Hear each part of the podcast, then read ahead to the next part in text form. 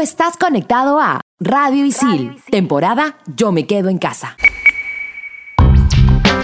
Hola, soy Gustavo, más conocido como Tungling, y estamos en Expansión Geek, temporada Yo me quedo en casa por Radio Isil. En el programa de hoy hablaremos de Assassin's Creed. Yo soy Hulz, me puedes decir Pinky Dinky Doo, y tendremos datazos del amigable vecino Hombre Araña. Yo soy Manuelito, el frijolito, y cerraremos el programa con el clásico Disco. Manda partida. Level 1. Hadouken! Monster kill! Level 2. Oculus Reparo. Fatality. Level 3. His name is John C. Level 4. This is Sparta! Level 5. Dracaris. Game over. Radio Isil presenta Expansión Geek.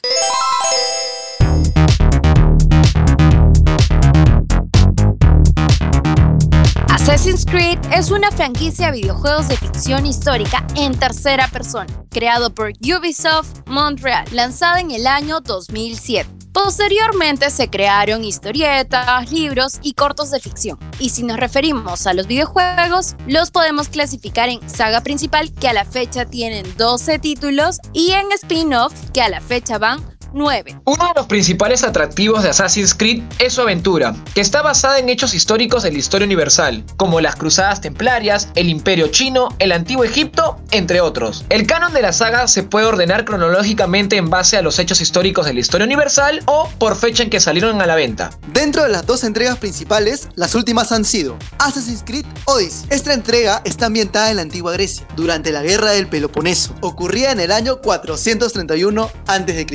Continuando con la historia, en el título Assassin's Creed Origins visitamos el antiguo Egipto, el cual estaba bajo el reinado de Cleopatra. Y por último, haciendo un súper salto temporal, nos transportamos a la antigua Noruega e Inglaterra, con Assassin's Creed Valhalla, con hechos ocurridos en el siglo IX. Esta sería la última entrega de la saga hasta la fecha. Para disfrutar los juegos, lo recomendable es seleccionar tu versión favorita y averiguar en cuál está disponible, ya que podemos encontrar cualquiera de estos títulos tanto en PlayStation, Xbox, Nintendo Switch, PC y hasta en mobile. Según Ubisoft, en 12 años, Assassin's Creed se ha convertido en la franquicia más exitosa de la empresa, vendiendo alrededor de 140 millones de copias solo como franquicia en los videojuegos. ¿Sabías que luego del incendio de la Catedral de Notre Dame, los creadores de Assassin's Creed Unity ofrecieron ayuda para la reconstrucción y no solo eso, sino también donaron 500 mil euros?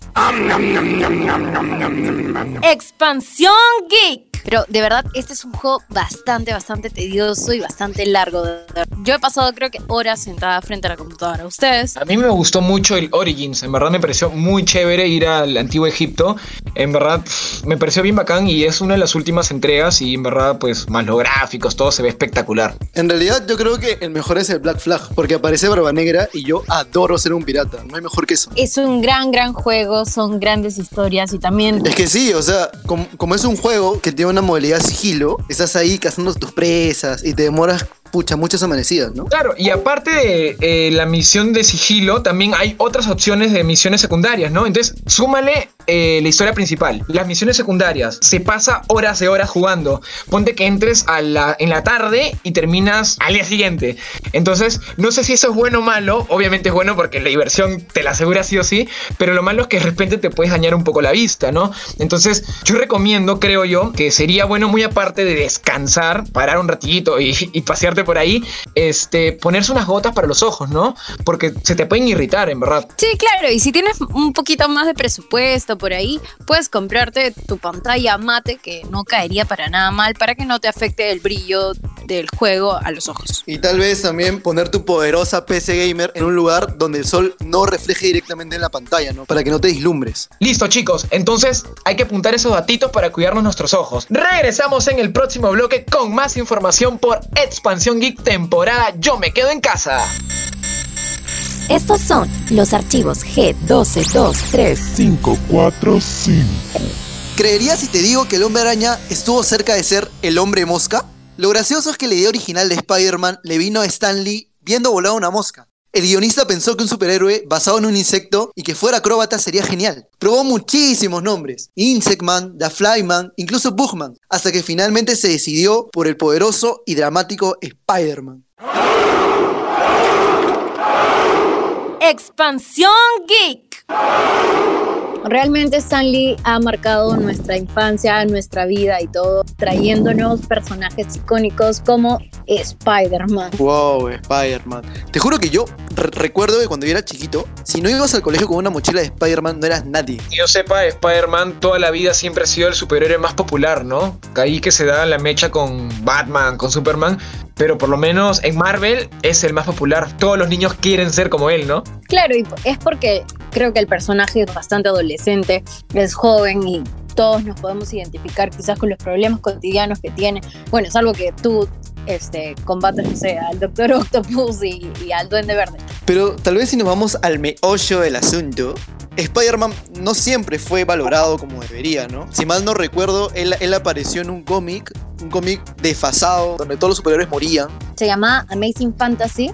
Hizo su primera aparición en el número 15, su primera y casi última aparición, porque Martin Good, que fue el, director eh, de Stan Lee, le dijo, ¿sabes qué? La gente le va a dar miedo que el personaje tenga poderes de araña, la gente le da miedo a las arañas. ¿Cómo es posible que me hagas un personaje así? La clave fue que la gente se identificaba demasiado, ¿no? Como un chico que era nerd, que por ahí, como dijeron, no que era adolescente, tenía problemas naturales, ¿no? De cualquier chico y aparte era un superhéroe, ¿no? Era como que en esa época todos estaban, no hartos, pero como que ya veían que todos los superhéroes jóvenes eran sidekicks, ayudantes del héroe principal y, los héroes principales no eran ninguno joven, todos ya eran como que hacían entender que eran adultos, pues, ¿no? En cambio Spider-Man era, era un chico, ¿no? Lo, más real posible, ¿no? Muy aparte de sus poderes arácnidos, que también es algo muy, muy genial, ¿no? Porque era algo pionero, que yo sepa, porque que te- una araña te muerda y te transformas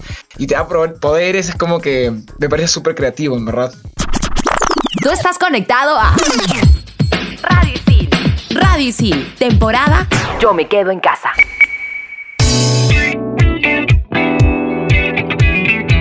De las películas, ya hablando como de adaptación a Spider-Man, que se apega más al primer cómic, es el de Spider-Man de, de Sam Raimi, la primera trilogía, todo el mundo ama, siendo generación de los 90. Sí, hablando de esa trilogía, Spider-Man 2, al menos para mí, es la mejor película de Spider-Man, porque justamente representa la esencia de quién es realmente él. Porque, porque afronta muchísimos problemas dentro de la película. Y muy aparte de, los Oscars, ¿no? Que pudo haber ganado. Y claro, este, justo esa trilogía, la primera, la de Sam Raimi, como que fue un, un boom, ¿no? En películas de superhéroes, fue como un antes y un después. Si bien ya habían otras películas, no, no pegó tanto, no fue tan genial, tan con tanta producción como esa, ¿no? Otro datito, ¿no? El- la trilogía de Sam Raimi está inspirado en el primer Spider-Man, o sea, el, el que hemos estado hablando, ¿no? El chico nerd, todo eso, ¿no? Pero ya cuando salió el Spider-Man de Sony, que es Amazing Spider-Man con, con Andrew Garfield, este, ya se inspiró más en el Spider-Man de Ultimate, que ustedes me ayudan si no sé en qué año salió ese, ese cómic, creo que es un poco más moderno, obviamente.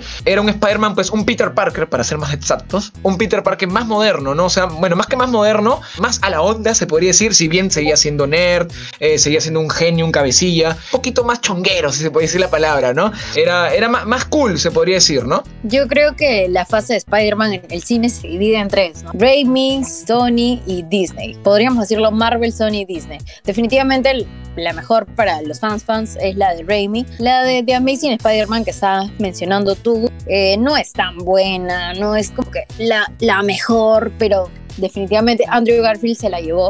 Y la última que ahora es la de Tom Holland. Creo que todos nos hemos encariñado con él. Sí, justamente porque Tom Holland le da un respiro, le da, a muy aparte de una nueva cara, un nuevo aire Spider-Man, es un Peter Parker joven. De repente podemos hablar, más allá de las películas, Spider-Man ha, ha dejado un gran legado en Funkos, en merch. Yo, por ejemplo, yo me muero por, por comprarme unas babuchas de Spider-Man. ¿Ustedes cómo van con eso? Sí, obviamente, ¿no? Todos quieren algo, por lo menos de Spider-Man, ¿no? Yo soy feliz con mi tomatodo, por ejemplo, ¿no?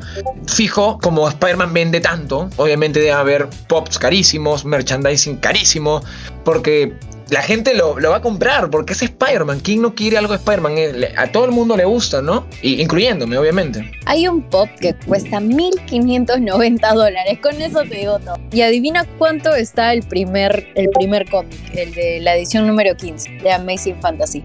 Adivina. ¿Cuánto? Una prox, una prox. No sé, eh, mil dólares, dos mil. Yo creo que con un milloncito puede ser. Él estuvo más cerca. 1.2 millones. Y no es el cómic más caro, ¿ah? ojo. Pero igual, es carísimo. Carísimo, es como una, una mansión, literal. Claro. Pero bueno, como, como les dije, ¿no? O sea, Spider-Man es la gente lo compra porque son súper fans, ¿no? Y obviamente, muy aparte de las películas que estuvimos hablando, ahora de los pops, de los coleccionables, este, también las, las series animadas, ¿no? A mí me, me encantaba demasiado lo de los 90, después las más modernas, la última película que salió que también es animada, y bueno, y todo el mundo perfecto que nos da Spider-Man. Exacto. Y Spider-Man no solamente nos ha traído películas, animación en series, sino también videojuegos. Eh, eh, dicen que el mejor es el de Spider-Man 2. Yo no lo he jugado, ustedes pueden juzgar. Y el más reciente, el, que es para PlayStation 4, es Spider-Man. Dicen que también está bastante bueno, ¿eh? Y tiene los trajes de Tom Holland en Endgame e Infinity War. Entonces, Pero bueno, sin lugar a dudas, Spider-Man ha trascendido y se va a quedar en la mente de todos nosotros. Pero no se despeguen, que venimos con más aquí en Expansión Geek, temporada Yo me quedo en casa por Radio Isil. Mientras tanto, en Silicon Valley, Debido a la coyuntura global, por primera vez Apple realizará la conferencia mundial de desarrolladores de manera remota. Como es de costumbre, la empresa presentará un nuevo software. El evento se llevará a cabo el 22 de junio. Expansión Geek.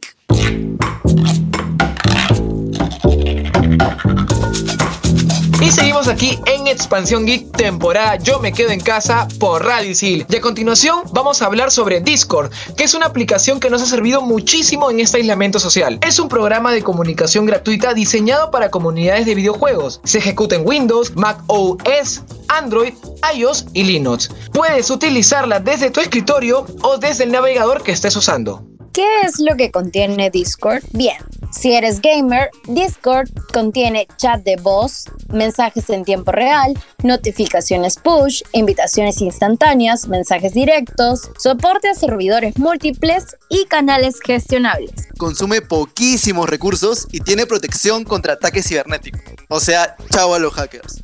Además, te permite chatear a través de las salas generales y por conversaciones privadas, realizar llamadas y videollamadas y cuenta con una app para el celular. Y para finalizar el programa tenemos la recomendación de la semana. Midnight Gospel. Netflix nos presenta nuevamente una serie animada para adultos, clasificada como surrealista e inusual. Lo más increíble de esto es que uno de los creadores es el mismo de Hora de Aventura. Protagonizada por Clancy Gilroy, un alien que dirige un podcast transmitido por toda la galaxia. Es como un periodista, ¿no? Del, del futuro, ya que utiliza una computadora que lo lleva a diferentes planetas para entrevistar a un montón de personas, en donde hay muchísimos temas de conversación, ya sea la muerte, ya sea la meditación. Uf, Y bueno, yo les traigo dos razones para verla. La primera es que los temas son súper, súper interesantes. Tienen temas eh, políticos, controversias, entre muchos más. Y obviamente la animación es súper, súper increíble. Y obviamente no se olviden de descargar Discord. Y ojo, ojo, no se olviden que el nuevo Assassin's Creed Valhalla ya está cerca. Y hasta aquí el programa de hoy en Expansión Geek. Yo soy Pulse. Evidentemente ya me conocen como Pinky Dinky Doo. yo soy Manuel y me pueden decir frijolito, soy un frijol salvaje. Soy Gustavo, más conocido como Tungling. Y eso es todo. Nos escuchamos por Expansión Geek, temporada Yo me quedo en casa por Radio Isil.